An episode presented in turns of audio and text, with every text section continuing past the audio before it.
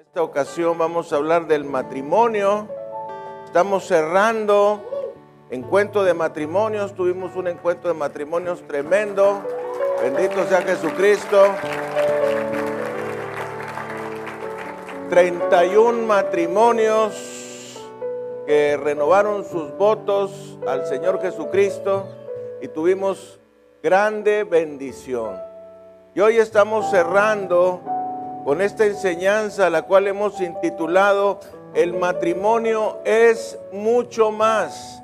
Voltee usted a ver la persona que tiene a un lado y dígale, el matrimonio es mucho más. Y vamos a ir a la palabra del Señor en la primera carta a los Corintios, capítulo 6. Versículos 15 y siguientes. ¿Qué nos dice? ¿No sabéis que vuestros cuerpos son miembros de Cristo? Quitaré pues los miembros de Cristo y los haré miembros de una ramera? De ningún modo. ¿O no sabéis que el que se une con una ramera es un cuerpo con ella, porque dice, los dos serán una sola carne. Pero el que se une al Señor, un espíritu es con él. Huí de la fornicación. Cualquier otro pecado que el hombre cometa está fuera del cuerpo, mas el que fornica contra su propio cuerpo peca.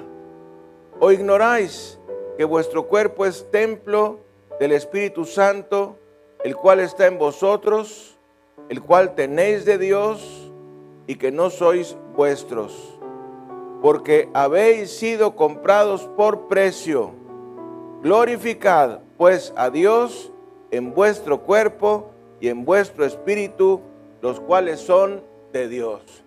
Bendito sea Jesucristo. Vamos a meditar en esta palabra y vamos a pedirle a Dios que nos bendiga y nos muestre esta revelación. Padre, te damos las gracias en esta hora por tu amor, por tu profunda misericordia y bondad que tienes para con nosotros. Gracias por tu Hijo Jesucristo, porque solamente a través de Él podemos tener nosotros bendición en nuestras vidas. Gracias te damos por ese regalo maravilloso de la persona de Jesús, por ese sacrificio tremendo y terrible que hizo para que cada uno de los seres humanos pudiéramos alcanzar salvación y vida abundante. Y ahora te pedimos, Padre, nos reveles esta porción de las escrituras que tiene que ver con nuestra vida matrimonial y con nuestra vida espiritual. Te lo pedimos en el precioso nombre de Cristo Jesús y los hijos de Dios decimos, amén, bendito sea Jesucristo. Transmitiendo desde la iglesia El Camino de México su programa, La Palabra Viviente. Vamos a dar un saludo a nuestro auditorio nacional y mundial. Bendito sea Jesucristo. Bendito sea Jesucristo. Toda la gloria y la honra y la alabanza sean dadas al Cordero.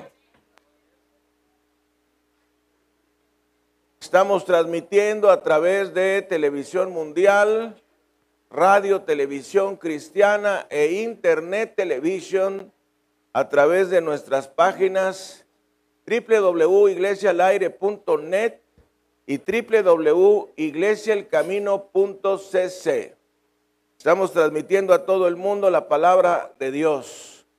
En esta ocasión, esta enseñanza a la cual hemos intitulado El matrimonio es mucho más. Y los hijos de Dios decimos el matrimonio es mucho más. Jamás van a escuchar un mensaje como el día de hoy.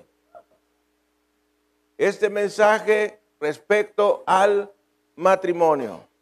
Y en base a lo que recién acabamos de leer en 1 Corintios 6, vamos a hacer énfasis en algunas porciones de este pasaje. Lo primero que nos dice por ahí la palabra del Señor es que nuestros cuerpos son miembros de Cristo.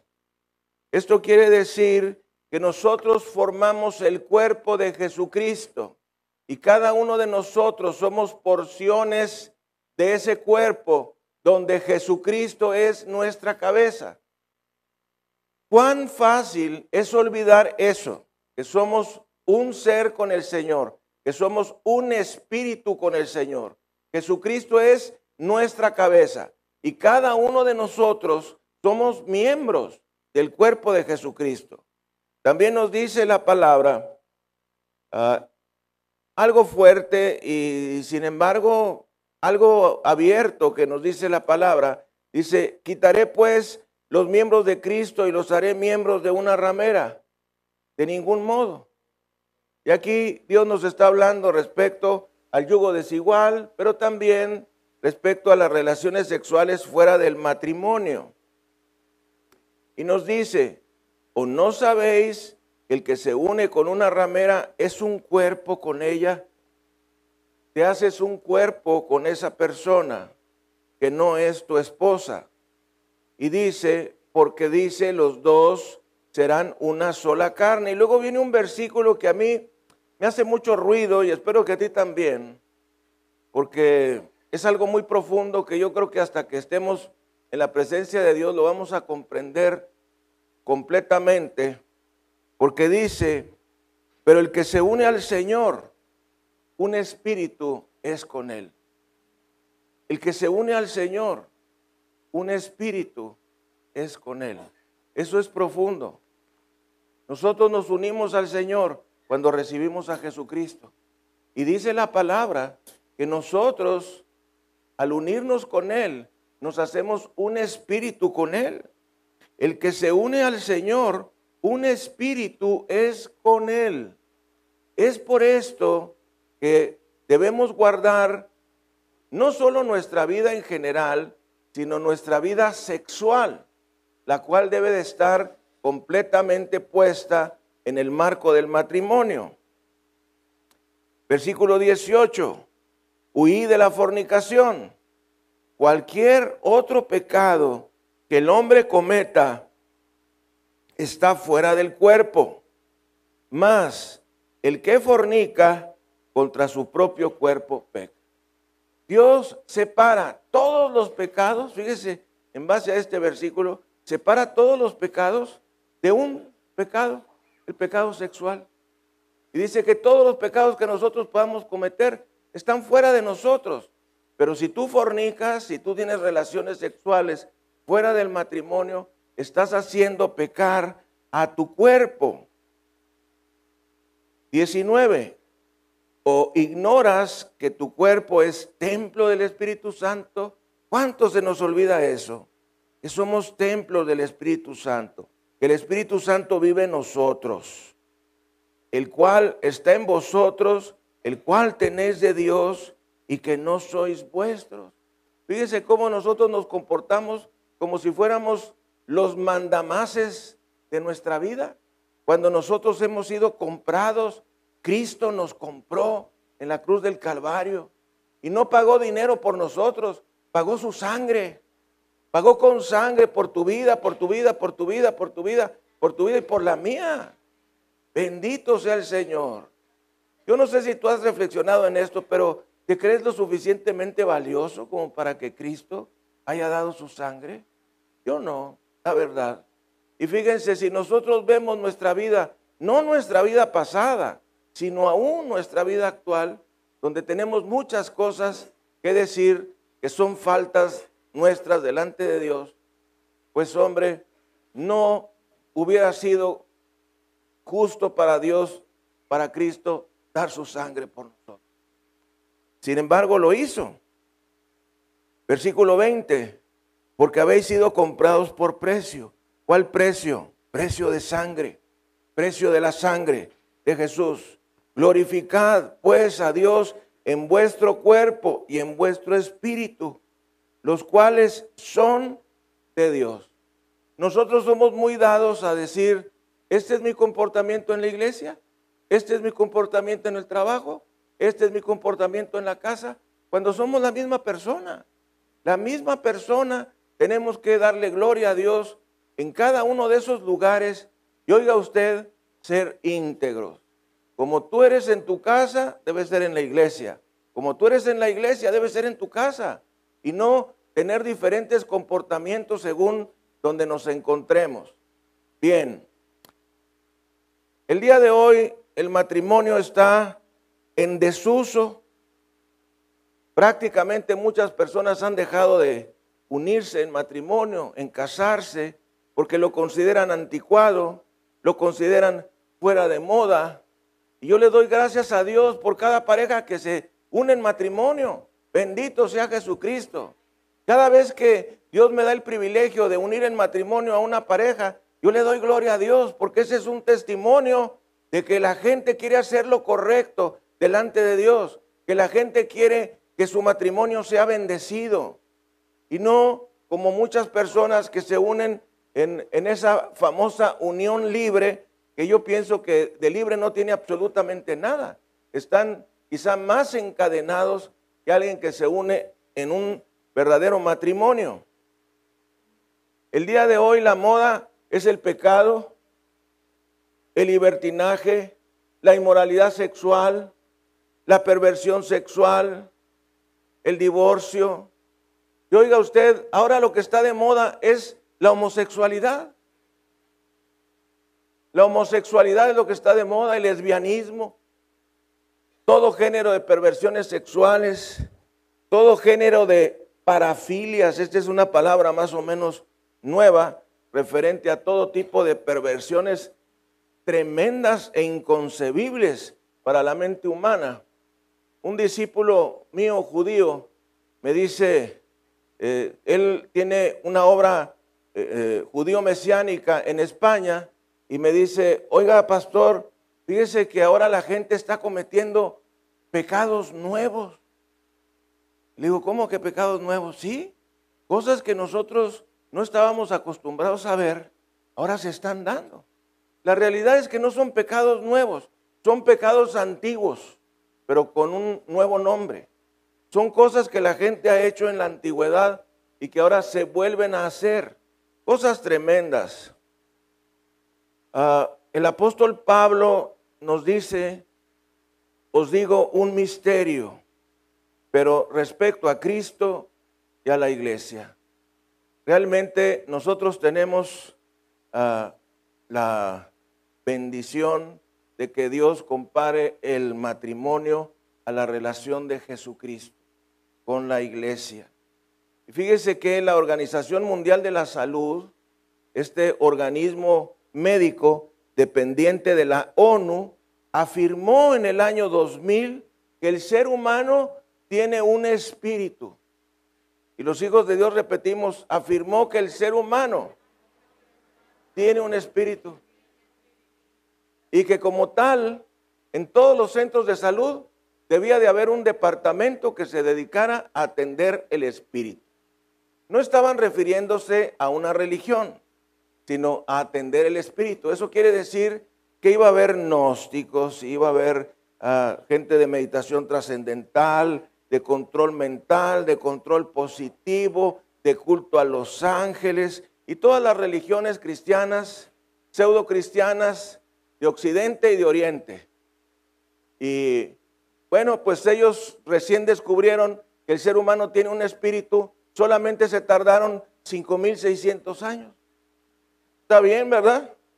5.600 años se tardaron, que es el tiempo que tiene el ser humano en el planeta. 5.600 años de atraso. Algo que la Biblia está diciendo desde el libro de el Génesis. El ser humano es una alma viviente. Y debo decir que el matrimonio es una unión mental. Los hijos de Dios decimos mental. Es una unión afectiva. Es una unión física. Pero sobre todo es una unión óigalo, espiritual. Y ese es el punto que vamos a tratar el día de hoy. El matrimonio es cuatro áreas que tenemos los seres humanos. Un área mental, un área física, un área afectiva y definitivamente un área espiritual. Debo decir que para poder tener satisfacción en tu matrimonio, tú necesitas cubrir esas cuatro áreas. Eso quiere decir que tu esposa o tu esposo necesita una satisfacción mental. Y esto lo vemos, por ejemplo, cuando se unen en matrimonio personas que tienen muy diferencia, mucha diferencia en la escolaridad. Cuando el esposo tuvo más escolaridad que la mujer o la mujer tuvo más escolaridad que el esposo, entonces no se pueden entender muy bien, porque hay una área que es el área escolar, el área del conocimiento, que no la tienen igualmente desarrollada. Pero aunque no lo creas, tu esposa necesita una satisfacción mental y tu esposo necesita una satisfacción mental. Yo conocí un hombre que decía que la cabeza a las mujeres para lo único que les sirve es para colgarse aretes. Y las mujeres dicen, uh. Y yo como siempre defiendo a las mujeres, porque si no, ¿quién las defiende? Dele gloria al Señor Jesucristo.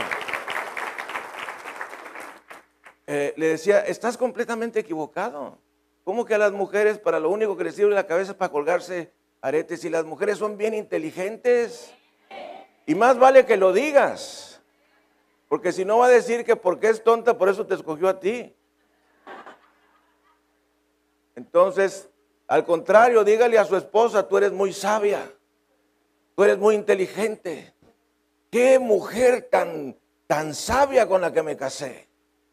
Pues sí, porque si no, ella te va a decir que por ser tonta, por eso te escogió a ti. Entonces, pues, no, no, no. Dígale, hombre, cada vez eres más sabia, eres bien inteligente, eres, me asombra todo lo que dices. Bendito sea Jesucristo. Bueno, yo me enojaba bastante ¿eh? cuando este creyente decía que eh, a las mujeres solo les servía la cabeza para colgarse aretes. Se me hacía tan ofensivo, tan ofensivo. La mujer necesita también, y el hombre, una satisfacción a nivel afectivo. Y por más que digamos que la mujer es la que necesita más afecto, pues el hombre también necesita afecto. Y a medida que pasan los años, más afecto. Cuando el hombre se vuelve mayor y más mayor de edad, más afecto necesita. Así es que usted, si tiene todavía su papá, vaya y le dele mucho amor a su padre. Béselo, abrácelo, dígale cuán importante es para usted y obviamente también con su madre. Necesitamos mucho afecto. Los seres humanos necesitamos bastante afecto. El matrimonio es también una unión física. Pero fíjese bien, no solo física. Dijimos que es algo a nivel mental, algo a nivel afectivo, también físico. Ese es el área que casi siempre a la mayoría le queda clara. Pero oiga usted, el sexo no es todo en la vida. El sexo es parte, el sexo es el clímax, el sexo es la cereza arriba del pastel. No es, no es lo primero que uno va a hacer. La cerecita, ese clímax, es el final de una relación empezó siendo una relación ah, afectiva, una relación mental, para terminar en una relación sexual. El día de hoy las personas, por el contrario, empiezan al revés. Empiezan por el área sexual, luego le siguen con el área mental y al final con el área afectiva, cuando el orden es exactamente al revés. Primero es el noviazgo, luego el matrimonio, luego el sexo. ¿Qué hacen las personas? Primero el sexo, a ver si tenemos un noviazgo y mucho menos a ver si nos casamos. ¿Se fija? Es exactamente al revés. Y cuando nosotros trastocamos el orden de los factores, si es alterado el producto. Aquí no es como las fórmulas matemáticas. Aquí el orden de los factores se altera el producto. El matrimonio le da solidez a una familia. Es muy triste cuando hay personas que se saben hijos naturales o hijos bastardos o que saben que sus papás se casaron un día después de que nacieron. todo ese tipo de cosas son muy ofensivas para las personas. Algo muy grande que tú puedes hacer por tus hijos es estar unido civilmente en matrimonio. Eso le da protección a tu familia, le da protección a tus hijos. Me acuerdo de alguien que decía, ¿y qué, y qué, y qué, y qué? Estamos en unión libre y tenemos todos estos niños, ¿y qué? Bueno, es que la unión en el matrimonio da seguridad en el hogar. Le da seguridad a tu esposa y le da seguridad a tus hijos.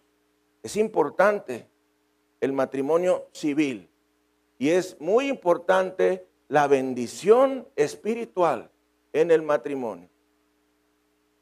Diversas citas de la palabra de Dios nos dicen que el que se une a otra persona se hace un cuerpo con ella. Nos dice, recién lo acabamos de leer, un espíritu se hace con el Señor. Nos dice también la palabra, sois templos del Espíritu Santo. Y uno más que no leímos, Pablo le dice a Timoteo, no impongas con ligereza las manos. Y cuando dice Pablo, no, no impongas con ligereza las manos, se está refiriendo a la elección de diáconos y de pastores en la iglesia. Pero también se refiere a otra cosa que muchas gentes no conocen, que es algo que llamamos transmisión de espíritu. Y los hijos de Dios decimos transmisión de espíritus. No cualquiera debe imponer las manos a otra persona. ¿Me estás siguiendo? Tú no dejes que, que cualquiera ponga sus manos encima de ti. Porque al hacer esto, espíritus inmundos de la persona pueden pasar a la persona a la que se le imponen las manos. Esto es un problema porque cuando vamos a cortarnos el pelo, nos vamos a arreglar, pues hay alguien que nos está imponiendo las manos. Frecuentemente la persona que nos impone las manos es un homosexual o una lesbiana. Pero pasa esto, también hay una transmisión de espíritus en las relaciones sexuales. Si tú tienes una relación sexual con tu esposa, tu esposa es creyente y tú también, no pasa nada. Cuerpo, alma y espíritu, ella, cuerpo, alma y espíritu. Tú, ¿qué estamos compartiendo? Aquí entramos en cosas profundas, espirituales. Estamos compartiendo Espíritu Santo. Y es por eso que el apóstol Pablo dice, os digo un gran misterio. Pero dice, yo digo con respecto a Cristo y a la iglesia. Dice esto para que no vayamos mucho más allá de todo lo que significa la relación sexual. Pero oiga lo que le digo, si una persona al tener relaciones sexuales con una mujer X, sea o no una prostituta, recibe infecciones, llámese infecciones venéreas, virus, sida, papiloma virus. Pregunta, ¿no transmitirá también otros espíritus? Pasó lo infeccioso, pasó lo viral. En esta unión no habrá una transmisión de espíritus. Claro que la hay, claro que la hay. Mujeres creyentes que están unidas en matrimonio con una persona inconversa y donde el marido se da sus desbalagadas, donde el marido es un porno adicto, de pronto en la relación sexual algo pasa de esta transmisión de espíritus y empieza la mujer deseando cosas que nunca había deseado. Oye, ¿y ahora por qué tengo deseo de tener relaciones sexuales de esta manera y de esta otra? ¿Y por qué tengo pensamientos ah, lujuriosos? ¿Y por qué tengo pensamientos sucios y todo eso? Bueno, es debido a esto, es debido a esto, esta transmisión de espíritus. Pero fíjese nada más qué emocionante cuando la persona con la que tú tienes la relación sexual en tu matrimonio es un creyente, es un hijo de Dios. Más que esté en comunión con Dios, que sea un creyente espiritual. Qué cosa gloriosa. Porque entonces hay una identificación plena, mental, afectiva, física y espiritual. Por eso es que la escritura dice en 2 Corintios 6, 14 al 18, no os unáis en yugo desigual con los incrédulos. Vamos a leerlo. 2 Corintios 6 y siguientes. Está un poquito más adelante donde estábamos leyendo. ¿Qué nos dice? Porque qué compañerismo tiene la justicia con la injusticia y qué comunión la luz con las tinieblas y qué concordia Cristo con Satanás o qué parte el creyente con el incrédulo.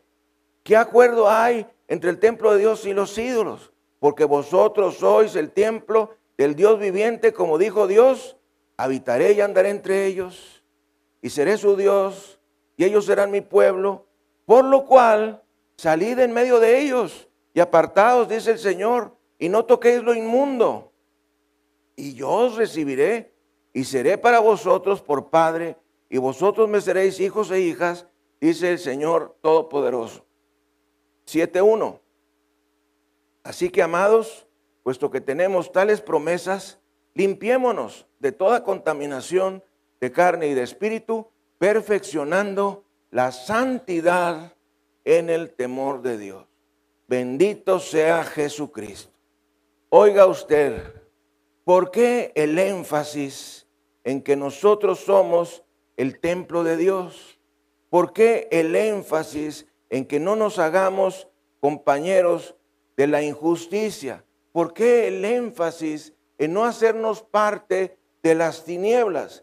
¿Por qué el énfasis en decirnos que somos el pueblo de Dios ¿Por qué el énfasis en decirnos que salgamos de ellos y nos apartemos?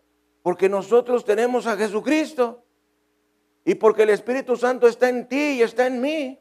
Y cuando nosotros entramos en la relación más profunda que el ser humano puede tener después de la relación espiritual con Jesucristo, pues oiga, no vas a unirte a una persona que no tiene a Jesucristo, sea o no sea una mujer de la calle, sea o no sea una persona promiscua, simplemente es alguien que no tiene al Señor, es alguien que no tiene a Cristo, es alguien que no tiene el Espíritu Santo. Todo este pasaje es más profundo de lo que se ve a simple vista. Es respecto a esta unión espiritual. El que se une al Señor, un espíritu es con Él. Bendito sea Jesucristo. Y vamos a ver 10 principios que debemos tomar en cuenta en nuestro matrimonio. Primero, ama con todo el amor de que seas capaz. Y no crean que me estoy volviendo poético, ni literato, ni nada por el estilo. Ama con todo el amor de que seas capaz. ¿Por qué vamos a amar la persona que es nuestra esposa, que es nuestro esposo? Porque es la persona con la que estás compartiendo tu vida. Entonces tú vas a recibir de esa persona. Y el amor que tú le des es el mismo que tú vas a recibir a cambio. Ama cada día y ama todo lo que puedas. Y debo decirte que la vida se va. No sabemos cuánto vamos a vivir. No sabemos cuánto vamos a estar en esta relación de matrimonio. Entonces, ama cada día. Ama todo lo que puedas. También lo que Dios nos ha mostrado que amar es dar. Y los hijos de Dios decimos, amar es dar. Yo les decía ayer, cerrando el encuentro de matrimonios, lo que ningún poeta, literato, filósofo, sociólogo, psicólogo, psiquiatra se ha atrevido a definir respecto al amor es que el amor es dar. Si tú amas a alguien, tú das. ¿Cómo sabemos? Por la palabra de Dios. Juan 3:16. Porque de tal manera amó Dios al mundo que... ¿Cómo manifestó Dios su amor? Dando a su Hijo Jesús. Entonces amar es dar. Amar es dar. Si nosotros amamos a nuestra esposa, le vamos a dar vista. La vamos a ver. Vamos a dejar de ver otras mujeres y ella otros hombres para concentrarte en una persona. Si tú amas a tu esposa, tú le vas a prestar tu oído. Y eso es de lo más difícil. Porque, oiga, hay mujeres que hablan. Mi esposa no es de las que hablan demasiado, pero conozco mujeres que lero, lero, candelero, lero, lero. Ah, y no solo eso, son repetitivas. Este es algo que es, eh, no se enoje ninguna mujer por lo que estoy diciendo, pero la mujer tiende a ser repetitiva. La mujer después de los 35 años tiene la triple C. Cantaleta, competencia y cima. Lo voy a explicar. Cantaleta está repite y repite las mismas cosas vez tras vez, tras vez, tras vez. Y luego le dices, ¿por qué lo repites? Y dices que no me estás oyendo. Y tú le dices, sí te estoy oyendo, sí te estoy oyendo. Y otra vez, y otra vez, y otra vez. Cantaleta. Dos, competencia. Analícese usted, señora. Después de los 35 años, la mujer empieza a competir con el hombre. No sé por qué será, pero así es. Y tercero, cima quiere decir que desea el liderazgo. Yo pienso que uno de los castigos más grandes que Dios le dio a la mujer es sujetarse a su marido. Pero Dios lo dijo, no yo. Sométete a tu marido, le dice el Señor a la esposa. Es tremendo eso. ¿ve? Entonces, primero vas a amar a tu esposa con tus ojos, vas a amar a tu esposa con tus oídos y la mujer a su esposo, vas a amar a tu esposa o esposo con tu boca. A mí me gusta mucho comenzar de cabeza a pies porque así no se te olvida nada. Ojos, oídos, boca, palabras bonitas, palabras que le levanten, no nada más levántate a hacerme las tortillas, levántate a hacerme la salsa. Ya, ya no hay de esas mujeres ahora, porque hasta hace unos años, todavía hace unos 15 años, mujeres hacían todavía las tortillas de nananina, ¿verdad? Esas que aunque estén frías te las comes. Eh, entonces, alábela con su boca, alábele con palabras bonitas, etcétera, besos. Pienso que es verdad. A veces a los esposos se nos olvida besar a nuestra esposa. No levante la mano. Todos los días hay que besar a la esposa. Desde la mañana con esa boca, olor perro muerto en, uh, en tambo de 200 litros. Híjole. Bueno, lávese los dientes Póngase algún aromatizante bucal. Dele un beso a su hija. ¿Cómo amaneciste? Buenos días. Te bendigo en el nombre de Jesús. Y dele besos durante el día. Te perdido tres al día, como si fuera medicamento mañana, tarde y noche. La mujer necesita eso, pero el hombre también. ¿Qué más? ¿De qué manera más vamos a amar a nuestra esposa? ¿Qué más vamos a dar? Pues vamos a dar cuidado, con nuestras manos, vamos a dar caricias, ¿verdad? Y pues también relaciones sexuales, que es parte del dar. Amar es dar. ¿Qué más? Con tus pies vas a caminar hacia ella, vas a caminar hacia él. No la va a tener aventada ya en otro cuarto, no la va a tener olvidada. Se olvida todas esas cosas, por eso las estoy diciendo. Segundo principio, sé transparente. Nos dice el Génesis en el capítulo 2, este es un versículo muy amado, Génesis capítulo 2, versículo 25, y estaban ambos desnudos, Adán y su mujer, y no se avergonzaban. Primer regla de interpretación de la Biblia, interpretación literal. Y los hijos de Dios decimos, primera ley de interpretación de la Biblia, interpretación literal. ¿Qué dice la palabra? La palabra dice que estaban ambos desnudos, Adán y su mujer, y no se avergonzaban. ¿Ok? Bueno, lo que dice es lo que quiere enseñar. Pero también debemos de ser transparentes en todas las áreas de nuestras vidas. Tu esposa tiene libertad de ver tu celular. Ah. ¿Eres transparente? ¿Tienes temor de que vea algo que está ahí? Déjaselo. Sé transparente. Dale todos tus passwords. Sí. Que tenga tu password del correo y que tenga tu password del Face y que tenga tu password eh, de todo, del celular y demás. Eso es transparencia. Te voy a decir algo. Si no tienes nada que ocultar, no hagas como que estás ocultando algo. Yo me acuerdo aquel dicho de mi abuela, no hagas cosas buenas que parezcan malas, ni malas que parezcan buenas. Si no tienes nada que ocultar, ¿cuál es el problema? Tampoco agarre el celular y le hablan y... ¿A dónde vas? Oye, que lo amarren con un mecate y se lo traigan de vuelta. No, es que no quiero interrumpir la conversación. No tienes nada que ocultar. Sé transparente. Sé transparente en todas las áreas.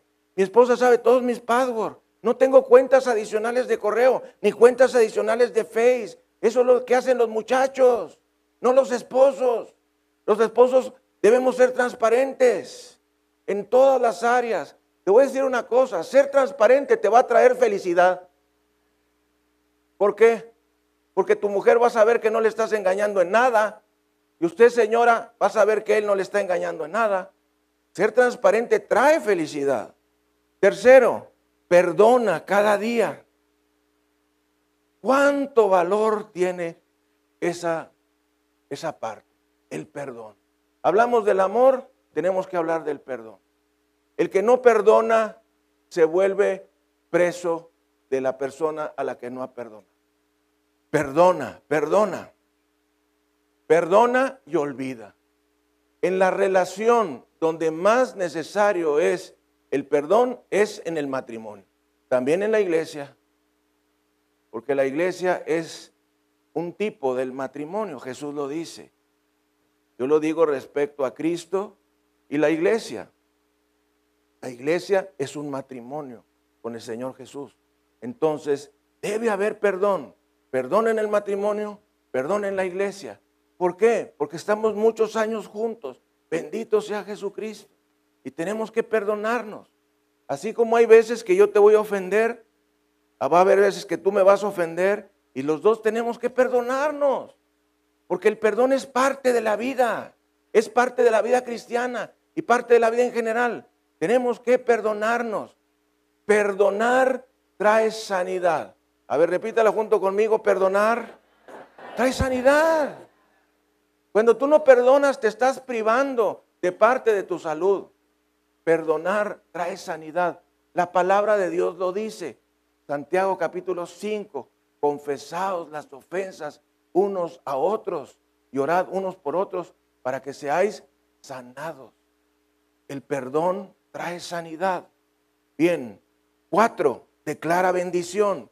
Nos dice la palabra en el libro de Deuteronomio, capítulo 30, versículos 19 y 20.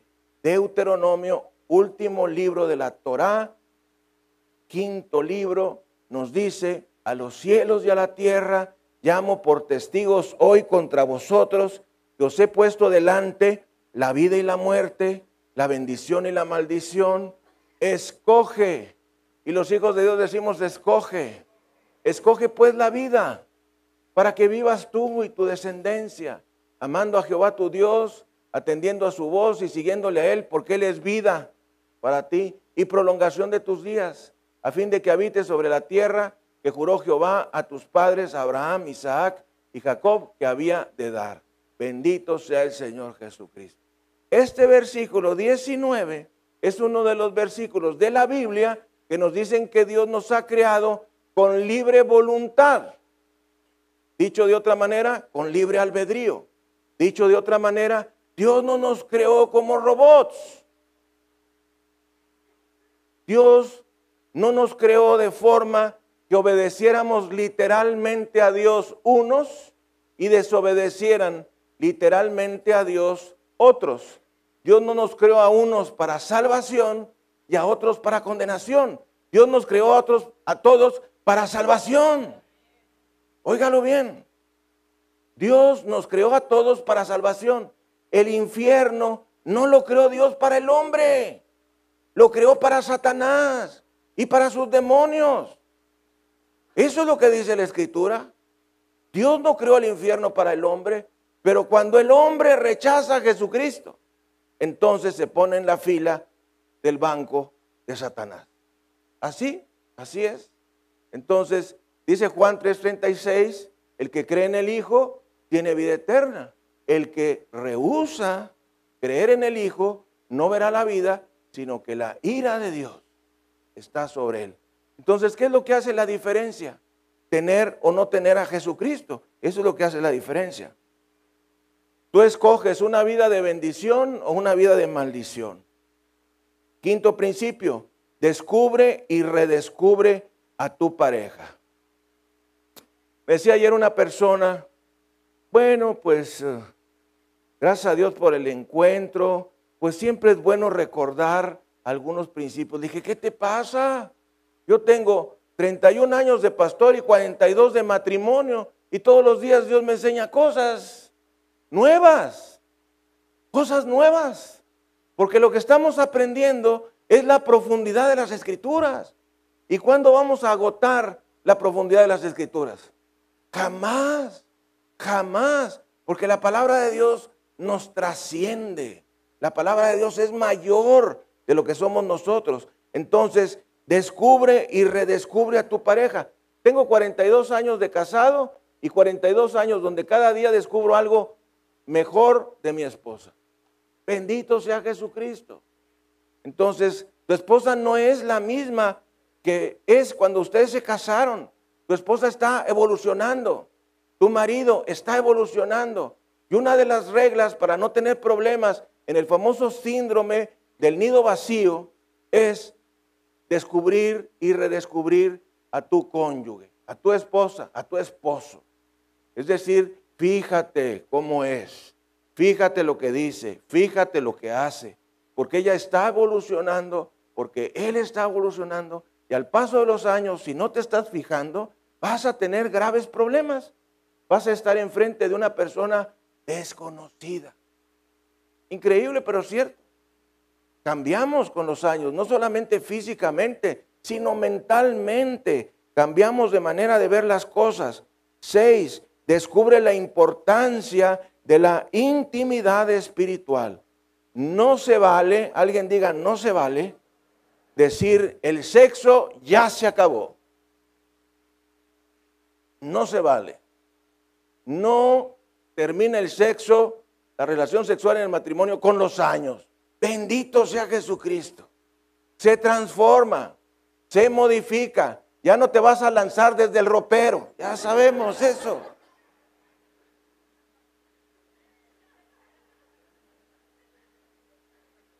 Yo me acuerdo de una hija que llegó a la casa y vio a su mamá enyesada. Mamá, ¿qué te pasó? Dice, ¿no crees que al tonto de tu padre se le ocurrió lanzarse de encima del ropero. Había fracturado a la viejita. Cambia, cambia. Pero no debe desaparecer. No debe desaparecer. A ver, alguien que tenga más de 15 años diga, no debe desaparecer. Tiene por qué desaparecer. Bueno, líbrenos el Señor. Si ya partió nuestra pareja, partió, pero si no es esa la razón, seguimos vivos los dos, no tiene por qué desaparecer. La mujer hace al hombre y el hombre hace a la mujer. Esa es una verdad tremenda. La mujer cuando se siente, cuando tiene relación sexual, se siente completa, se siente complacida, contenta, se pone a cantar, se pone a barrer cantando, hace la comida con gusto. El marido que es pleno en su relación sexual es un triunfador, va a trabajar contento, con, con deseos de tener éxito, con deseos de jugársela para él, para su esposa y para sus hijos. Pero quítele la inspiración. ¿Quieres ver un hombre enojado? Nomás córtale ahí y conocerás al orangután en que se convierte tu marido. No, hombre, se convierte en Hulk, el hombre verde. Tú ves a alguien que anda así. Pues no hubo de piña. No hubo de piña. Y entonces, pues anda que no lo caliente el sol. Y la ve así. ¿Eh? Oye, este, fíjate que. ¡No! ¡No! Y fíjate que. ¡No! ¿Quiere que diga sí? Digo sí. Ya sabe cuál es el secreto. ¿Eh? Tenga contento a su marido, hombre. ¿Qué le cuesta? Todos vamos a ser felices. Bendito sea el Señor Jesucristo. Siete, aprenda a ceder. Esa es una de las cosas más difíciles para algunos. Usted diga que sí. Oye, viejito, ¿cómo ves? Sí. Oye, ¿cómo ves si compramos? Sí. ¿Cómo ves si vamos? Sí. ¿Cómo ves si vamos de vacaciones? Sí.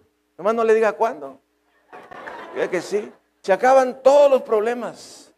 Mi esposa, como ya me conoce y como sabe lo que enseño, me dice, no me digas si más así, ¿eh? Ya te conozco. Seda Ceda, ceda. Oiga esto, es preferible perder una batalla no perder la El matrimonio es más importante que una mugre de discusión ahí que tuvimos por cualquier tontería. Y saben que la mayoría de las discusiones son por tonterías.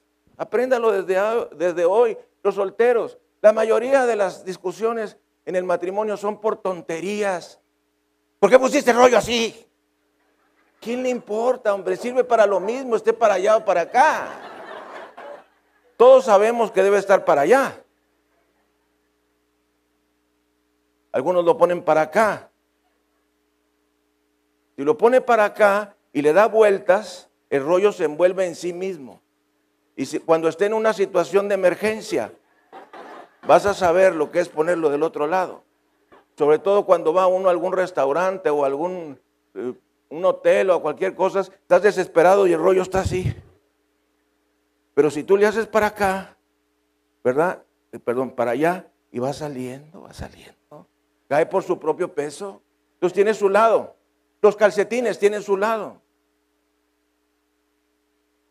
Hay un calcetín derecho y un calcetín izquierdo.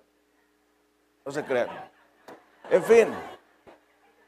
Oiga, yo conozco maridos Híjoles, que si yo fuera su esposa, los estrangulaba. Quiero las camisas como el arco iris. Los calcetines, no le estoy echando piedras a nadie, ¿eh? Los calcetines como el arco iris, así, va subiendo el color, color, color. Blancos, eh, pechecitos, más claritos, más oscuro, más oscuro, más oscuro. Y las camisas y los sacos las corbatas. Conozco uno así.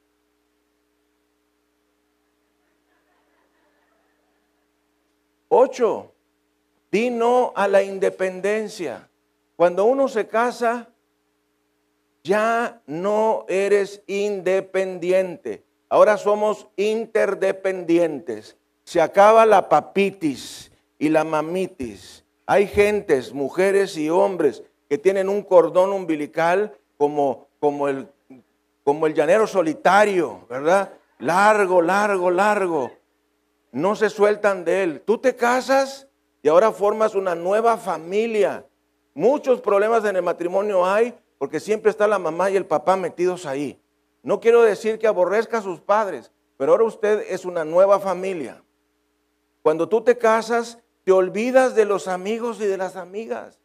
Ahora tienes una amiga, ahora tienes un amigo y con él debes de ser feliz. Que tu esposa sea tu mejor amiga, que tu esposo sea tu mejor amigo. Hay gente que se casa y sigue teniendo amigas.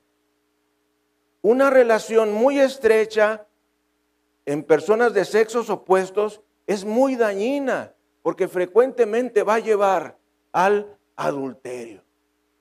Entonces, tú tienes cosas íntimas que compartir, compártelas con tu esposa. Tú tienes cosas muy íntimas que compartir, compártelas a tu esposo. Pero no a gente ajena. No es una telenovela, es una vida cristiana. Amén. Nueve, trata de disfrutar cada día. La palabra del Señor nos dice que nuevas son sus misericordias cada mañana.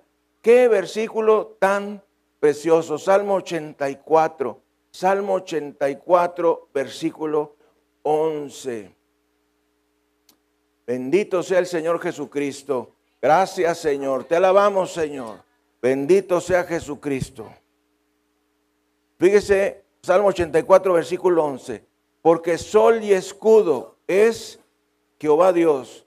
Gracia y gloria dará Jehová. No quitará el bien a los que andan en integridad.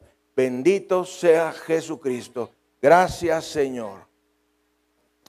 El matrimonio es mucho más de lo que parece a simple vista.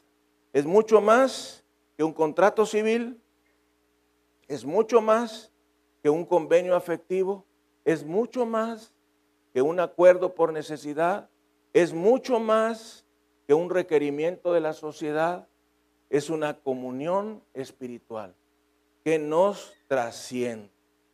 Bendito sea Jesucristo.